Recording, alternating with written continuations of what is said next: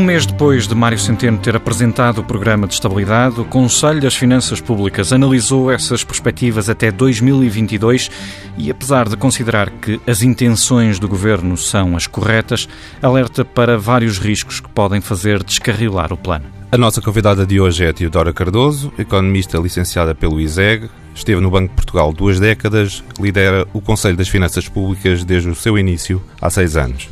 Teodora Cardoso, bem-vinda. O Conselho das Finanças Públicas entende que a estratégia delineada continua a não ser uh, suficiente e que é arriscada, porque a evolução orçamental depende sobretudo da atividade económica e das políticas adotadas no passado. Se tivesse que escolher uma medida em falta, qual seria? Há uma medida que, aliás, o próprio, o próprio documento refere, não, não exatamente como uma medida, mas como um conjunto de medidas, que é a eh, chamada revisão de despesas. A revisão de despesas aparece, distribuída, aliás, por vários tipos de despesas, e já aparece, de resto, há vários anos. Eh, mas nós, no Conselho de Finanças Públicas, sempre temos sido uh, adeptos da necessidade, exatamente, da, da, concretização de uma revisão de despesas em profundidade. Uh, mas uh, as revisões de despesas que têm vindo a ser, a ser feitas que têm algum mérito, não, não de maneira nenhuma lhe, lhe o retiraria, mas não correspondem exatamente à ideia de uma revisão de despesas que, no fundo, implica, inclusivamente, informação que não está disponível em Portugal. A revisão de despesas bem feita supõe a existência de programas de despesa, programas que têm que ter não apenas uma finalidade e uma dotação orçamental, mas têm que ter um, uma programação de resultados e, e, uma identificação dos custos. Uh, essa informação no nosso, na nossa política orçamental não está disponível, pura e simplesmente. O Conselho das Finanças Públicas já fala nesta necessidade desta reforma há algum tempo. Já, Exatamente. já perdeu a esperança? Não, não perdi. Eu continuo a mantê-la, até porque não é bem uma esperança. Eu acho que há uma exigência. De facto, vai ser preciso fazer. Uh, há um fator positivo uh, que ele próprio também tem uma contrapartida menos positiva que tem a ver com a nova lei de enquadramento orçamental. Uh, a nova lei de enquadramento orçamental exatamente previa uma orçamentação por programas como base com base em informação que precisamente permitiria fazer um exercício desta natureza. Este é o lado positivo. O lado menos positivo é que a lei de enquadramento devia entrar plenamente em vigor uh, no fundo, a partir de setembro deste ano. Uh, e já foi anunciado que será adiada por mais dois anos e muita da informação e do trabalho que é necessário para pôr em prática uh, todos os princípios que a lei consagra ainda estão muito longe de ser, de ser atingidos.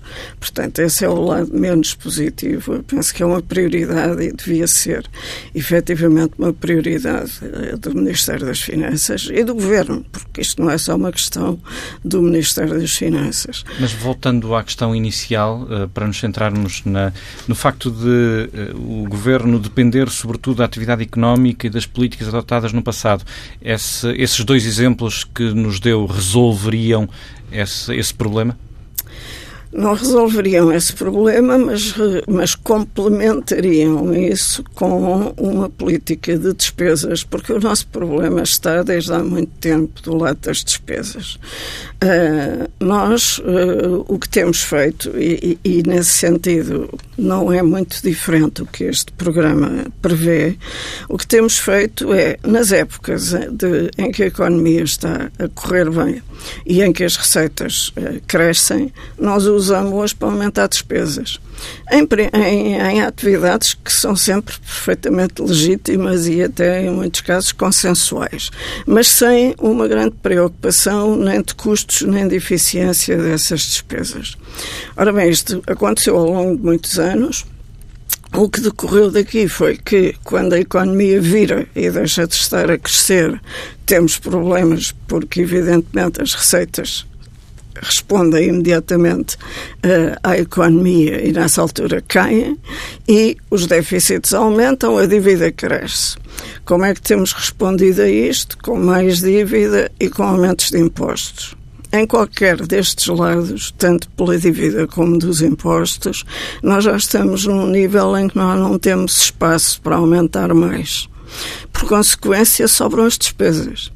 E nas despesas o que sobra é fundamentalmente uma escolha de prioridades e de, e de eh, aspectos de eficiência e eficácia muito bem tratados e que exigem essa informação. Eu fazia uma pergunta relativamente a essa questão. As, uh, uh, o Conselho das Finanças Públicas uh, diz que a política orçamental em 2017 foi restritiva e nota que há uma postura contracíclica, uma tentativa de, de, de, de política do, do Ministério das Finanças. Mas, portanto, isso não é suficiente, a seu ver é muito é do lado tanto, da receita. O, a ideia, pois exatamente. E se é do lado da receita, não é contracíclica, quase por definição. Porque precisamente as receitas são a variável que varia com o ciclo. E, e, por consequência, é do lado das despesas que está a insuficiência da, da, da previsão, embora esteja de algum modo prevista na tal revisão de despesas, que o problema é saber como é que ela se vai fazer. Uhum. Ouvimos as suas críticas as da Comissão, que o Governo não, não faz um ajustamento estrutural suficiente, portanto, olhando para o médio prazo, mas a verdade é que, na comparação de todos os programas de estabilidade da, da zona euro, o de Portugal é, é aquele até que promete o maior esforço de consolidação. Uh, nas finanças públicas nos próximos anos, mais do que Itália e do que Espanha. Uh, isso não devia ser suficiente? Aí tudo depende um bocado do que é que nós consideramos ser o ajustamento estrutural. Uma coisa é o ajustamento estrutural medido uh, de acordo com, com os critérios da, da, Comissão Europeia, que, como sabemos, são extremamente frágeis. Uh, e muito, muito dependentes, para já, de uma coisa de que o ajustamento estrutural não devia depender, que é da conjuntura próxima. Uh, os, os parâmetros estruturais respondem muito à evolução a curto prazo, por exemplo, do investimento e do emprego. Uh, mas não respondem a uma outra coisa, que é a qualidade desse investimento e a qualidade desse emprego.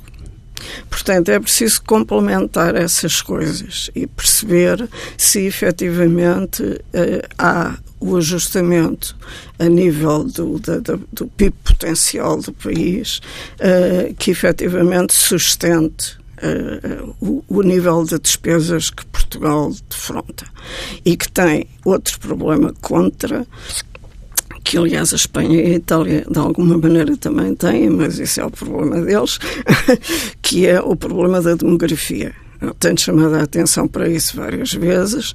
Nós temos uma população a diminuir e a envelhecer.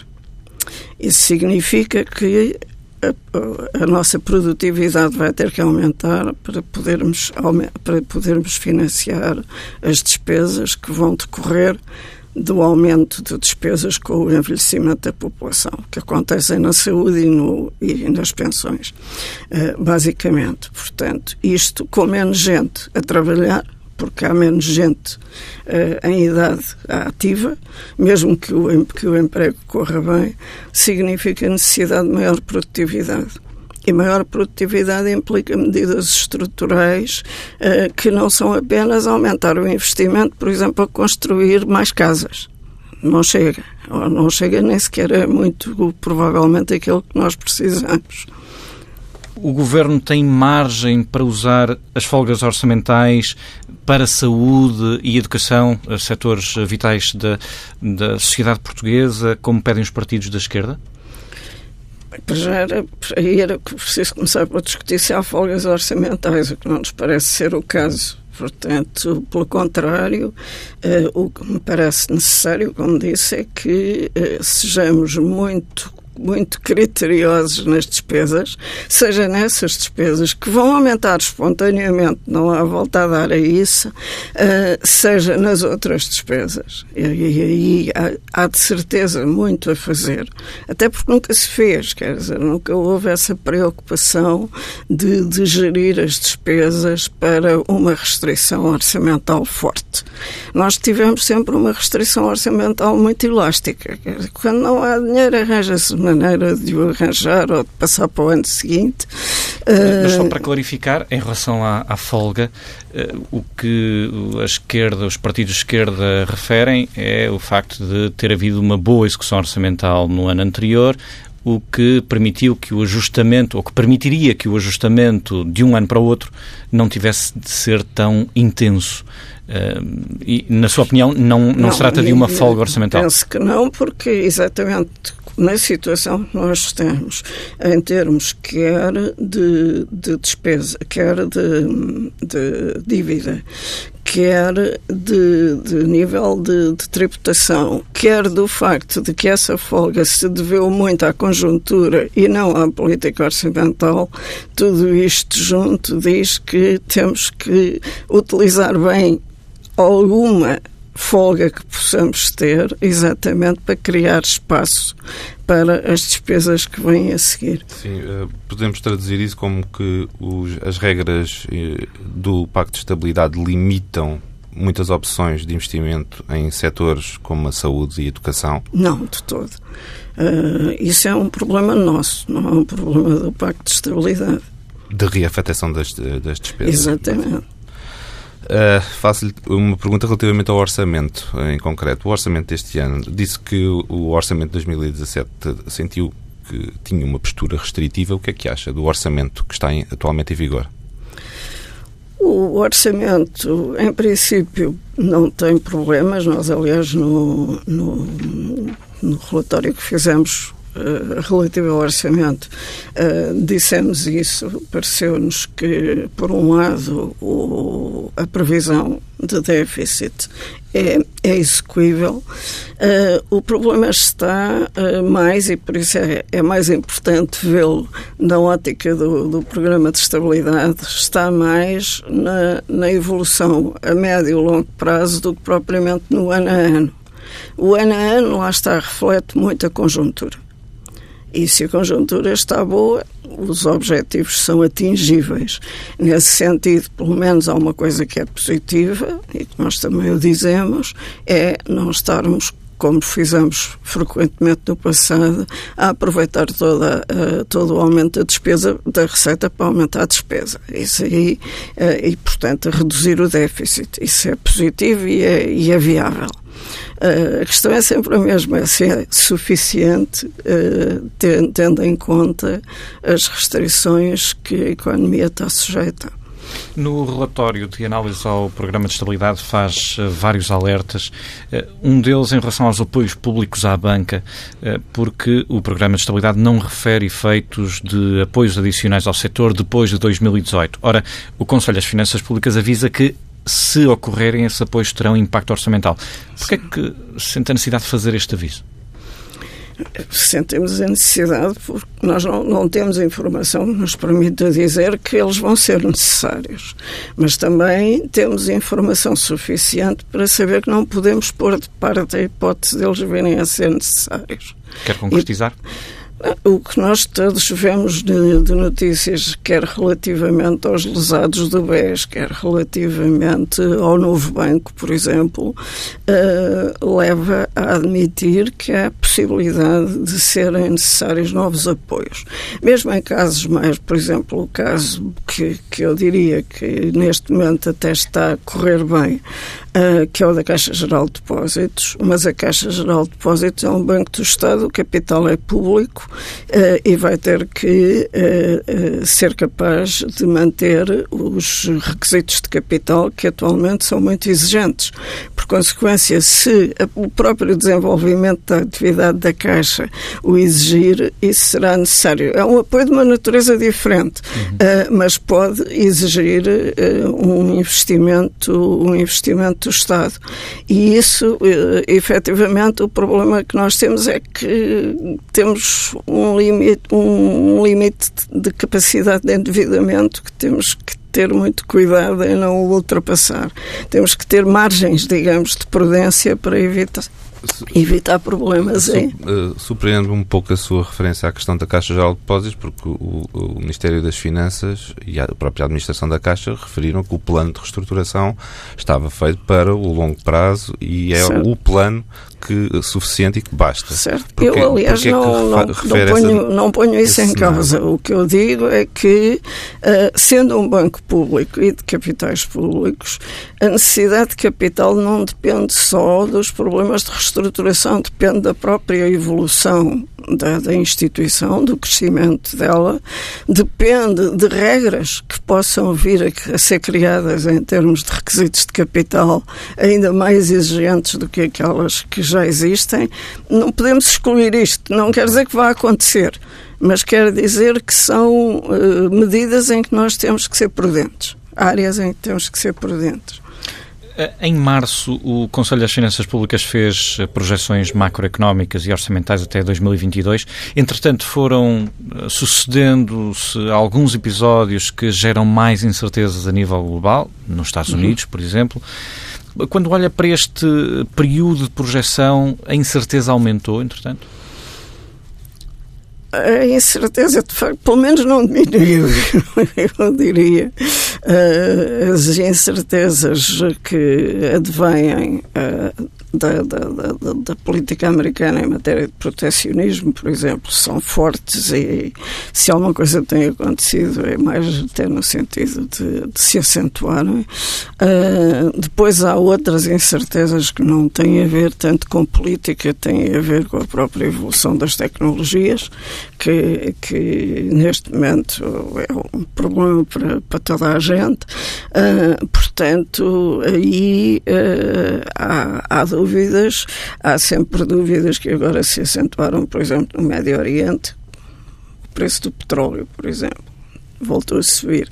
Uh, e não se sabe o que é que vai acontecer exatamente. Portanto, em saldo, eu diria que provavelmente ainda se acentuaram. Portanto, concordará com o aviso que uh, o Ministro das Finanças fez quando da apresentação do Programa de Estabilidade de que é preciso salvaguardar eventuais uh, crises uh, a nível internacional? Isso é sempre. É, porque há, se, é uma coisa, se há uma coisa que os economistas sabem é que existem ciclos. e, e, portanto, quando se está em fase favorável, está tudo bem, mas vai haver uma desfavorável a seguir. Nunca sabemos é quando é que muda. Mas, mas lá que acontece, acontece. Uh, atualmente, ainda por cima, há fatores adicionais a acentuar esse, esse aspecto. Uh, Perguntava-lhe também, relativamente ainda na, na sequência de, de, dos riscos, a Moody's mantém o, o, país ainda num patamar de uh, investimento especulativo, uh, junk, lixo. A Moody's ainda tem razão para colocar, manter o país nesta, nesta, com esta classificação. A dívida portuguesa ainda é assim tão arriscada? Enfim, na, na avaliação dos, dos restantes, das restantes agências de rating e dos investidores, não é. Mas eu devo dizer que a minha crítica às agências de rating foi mais de terem sido demasiado benévolas no passado do que em serem demasiado cuidadosas no presente. Demasiado benévolas para com Portugal? Com Portugal e não só e, portanto, uh, acha que a Moody's uh, acaba por não responder à questão, creio. A Moody's, a Moody's... está a ser mais cuidadosa, provavelmente porque se lembra disso. mas, mas, enfim, é provável que se as coisas continuarem como estão, eles acabem também por Uh, por, por entrar no, no, no, circuito normal, digamos assim, em que as outras todas já estão. Deixa-me fazer também uma pergunta ainda relativamente ao risco soberano. Eh, ele, ele, o risco soberano pode estar mascarado pela ação política do Banco Central Europeu? Bem, isso aí é uma pergunta que, que, aliás, também tem a ver com a questão dos bancos. Quer dizer, é, é evidente que há uma parte que sim, uma vez que o Banco Central Europeu Uh, contribui para, para a, a redução do, do, do, das taxas de juros da dívida. Hum. Portanto, nesse sentido, uh, esse, esse lado é verdade. No caso português, não está sequer a ser muito relevante. Portanto, também temos que. É, é mais relevante noutros países, para outros países do que é para, para, para Portugal. A grande dúvida está em, e tem sido muito discutida, mas até mais para os Estados Unidos, mas por-se-á também para a Europa, como é que se sai desta política monetária e qual vai ser o impacto dessa saída nos mercados financeiros, evidentemente, mas também nas, nas economias. E isso aí ninguém tem resposta. Portanto, é mais uma das incertezas com que nós temos que contar. E, e as eleições eh, legislativas são um fator de incerteza em si mesmo? São sempre. Eh, mais do que na última, nas últimas eleições, digo?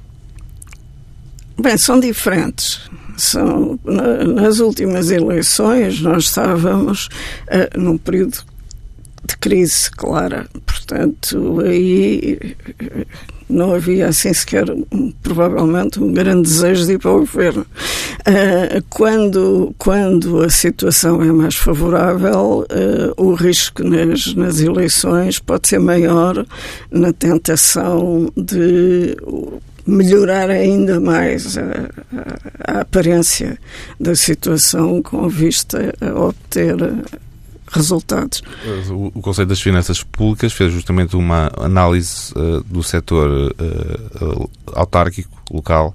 Uh, pode vir daí o, o, maior risco nesse sentido de melhorar a aparência das, das, das contas? As, no caso das, das, eleições locais, o que, a tendência é sempre de haver um aumento de investimento na altura das eleições, uh, a que se segue depois, em geral, a um período de abrandamento. Portanto, uh, eles, no fundo, o que fazem é acentuar o ciclo. Uh, no caso das, das, eleições, das eleições locais. Em geral, não tem havido neste momento grandes, enfim, em termos gerais do sistema, do, do, da administração local, não há um desequilíbrio, não é daí que está a haver o desequilíbrio das finanças públicas.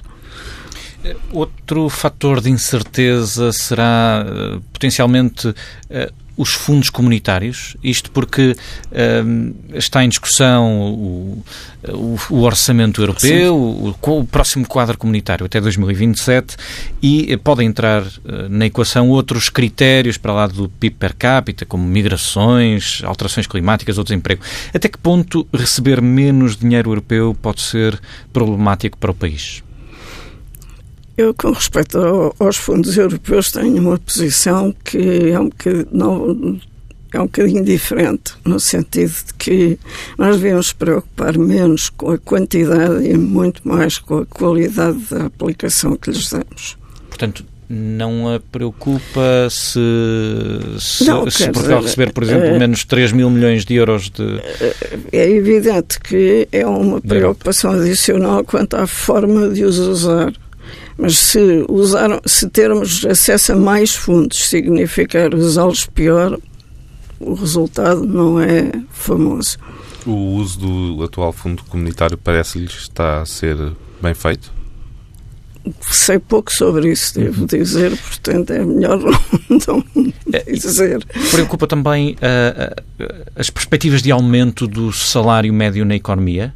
Uh, tendo em conta que há eh, muitos setores da economia com falta de mão de obra, como é que vê essa.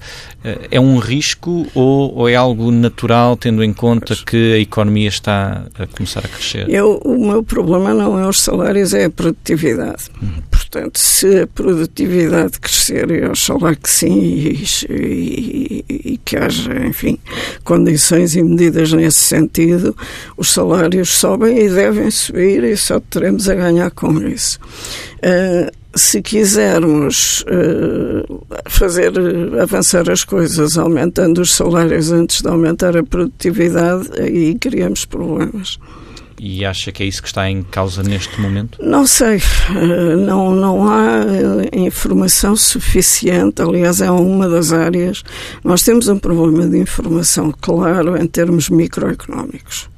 Nós temos uma informação macroeconómica que já é razoável, atualizada, enfim, mas temos muito pouca informação microeconómica que nos permita avaliar uh, cuidadosamente esses, esses efeitos. O que é que seria preciso? Que tipo de investimento no, é que seria preciso? No fundo, aqui é, é, é, é, olhar para a informação muito, muito mais a nível muito mais detalhado, uh, a nível de, de setores, a nível até de, de empresas e perceber uh, exatamente onde é que o investimento, onde é que o emprego está, está a ser eh, aplicado, quem é que está a ganhar produtividade e competitividade, porque é, é essencial nisso, uh, e portanto também onde é que os aumentos de salários são positivos e onde é que eles podem ser negativos.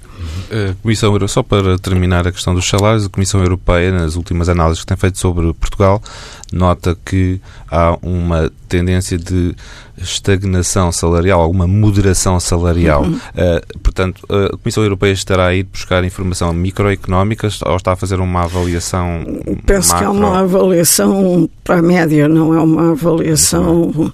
E, mas é também uma avaliação que, diga-se, eh, em boa, bom da verdade, não se aplica só Portugal. É um, um dos mistérios, digamos, da, da evolução conjuntural atualmente na maior parte dos países desenvolvidos é que, estando o desemprego a baixar claramente, os salários não estão a subir. O que seria normal em condições habituais haver uma subida maior de salários quando o desemprego cai. Isto é verdade em todo o lado, não é só, não é só em Portugal. E, a inflação penso que muito baixa também. A inflação também muito baixa, exatamente. A entrevista a Teodora Cardoso, presidente do Conselho das Finanças Públicas. Vamos então ao habitual espaço de comentário do economista João Duque. Uh, ouvimos aqui um aviso para que a política orçamental seja prudente por várias razões, nomeadamente porque ninguém sabe se os problemas da banca vão continuar e fala em lesados do BES, do novo banco, mas também da Caixa Geral de Depósitos. É verdade, a Teodora Cardoso tem uma visão conservadora e prudente, muito prudente da gestão das contas públicas. E, portanto, vem a sublinhar aquilo que para ela é uma boa prática. Seria, nós devíamos acautelar eh, saldos orçamentais para, no caso das coisas correrem mal, particularmente na banca, um, termos possibilidade de usarmos esses saldos sem destruir aquilo que é um objetivo, que é o objetivo, que eu diria, o objetivo nacional de reduzirmos o déficit e de criarmos contas públicas sãs. Eh, se não conseguirmos criar contas públicas sãs, pelo menos reduzirmos o déficit. Ora bem, eh, um dos problemas que impactam ou que tendem a ter impacto, e vimos isso recentemente com o caso do refinanciamento da Caixa de Depósitos e tem impacto no déficit, é o problema da banca. E nós não conseguimos ainda perceber, e é, é, é grave, quando a Teodora Cardoso, com acesso à informação que tem, vem alertar para esse facto, é. não conseguimos perceber qual é o, o limite de, até onde é que tem, podemos ter de ir. E, e, por isso ela, ela, ela chama a atenção. Cuidado. Porque se não tivermos prudência na, na, forma como gastamos o dinheiro, podemos ter que ser chamados a, a, vir, a chegarmos à frente, digamos assim, em relação à banca. E, portanto, eu acho que estas palavras dela são avisadoras, mas também muito um bocadinho desconcertantes e preocupantes. Porque se eu pergunto se a Teodora Cardoso... Mas, mas que decorre do próprio desconhecimento que temos, porque não sabemos uh, se, se vai haver ou não essa necessidade de injeção, mas precisamente porque não sabemos, mas os riscos estão aí à vista, nomeadamente do novo banco uh, e dos lesados do BES, uh, então é preciso termos, uh, acumularmos uma folga orçamental para podermos atacar esse problema se ele se vier a concretizar. Pois essa é a ideia. Uh, a ideia é de termos eh, folgas no orçamento uh, que permitam depois acomodar potenciais evoluções negativas daquilo que são os créditos concedidos e mal parados que podem agravar-se. Porque se as condições económicas se degradarem, se os portugueses voltarem a perder o emprego, então nós vamos regredir. E isto vai ter impacto direto nas contas dos bancos, porque os bancos têm estado agora a recuperar o crédito e a conceder o crédito às famílias e às empresas, particularmente às famílias, que se, lá está, se houver um pequeno oscilação, um retrocesso no desenvolvimento da economia, tem impacto imediato nos bancos. Mas eu já não estou a falar daqui, de, desta, deste nível de crédito, estou a falar do que é o histórico.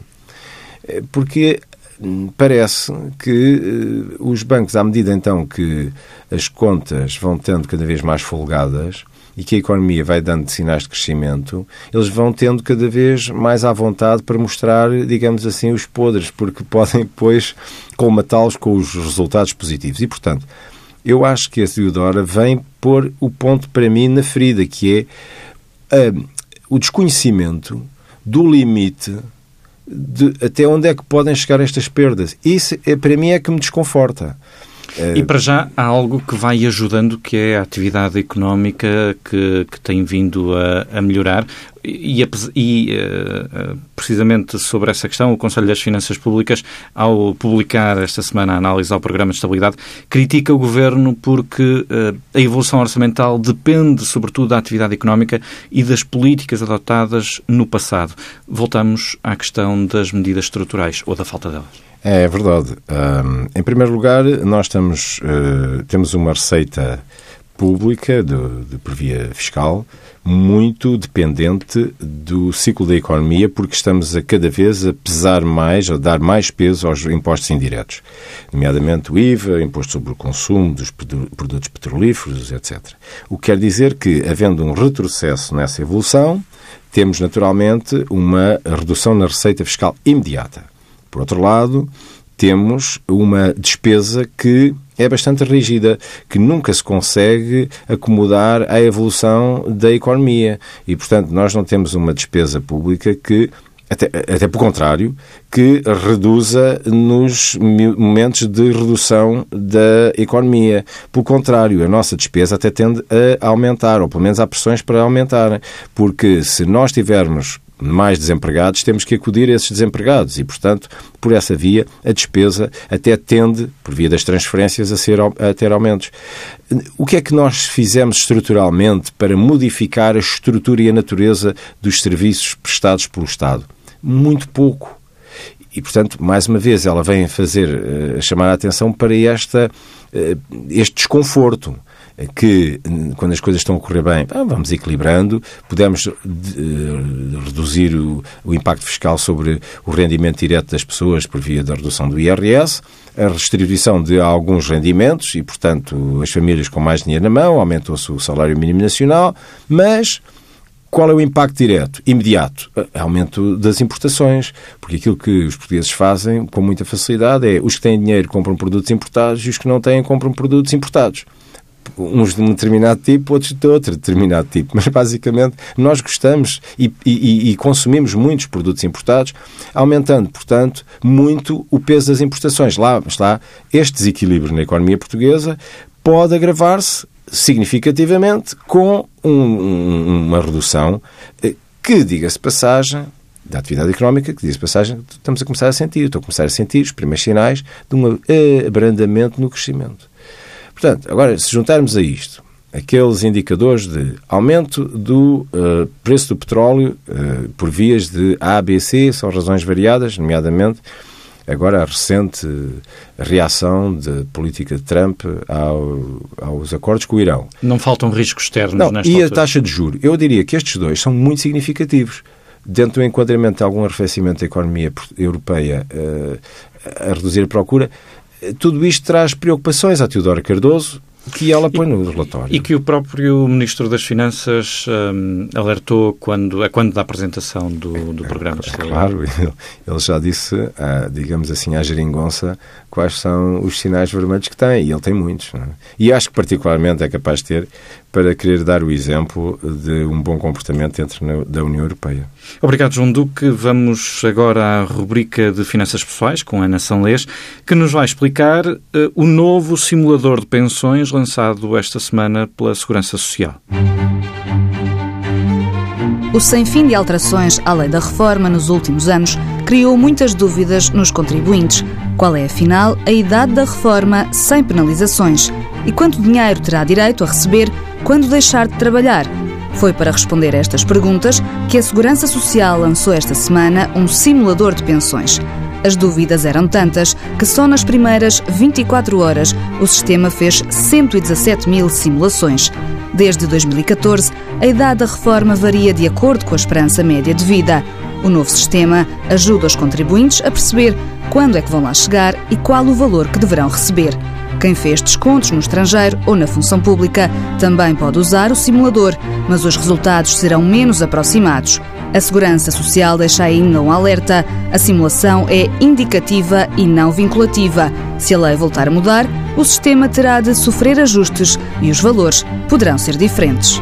Já sabe, pode ler tudo no Dinheiro Vivo aos sábados com o Diário de Notícias e o Jornal de Notícias e em dinheirovivo.pt e ouvir e ver tudo em tsf.pt.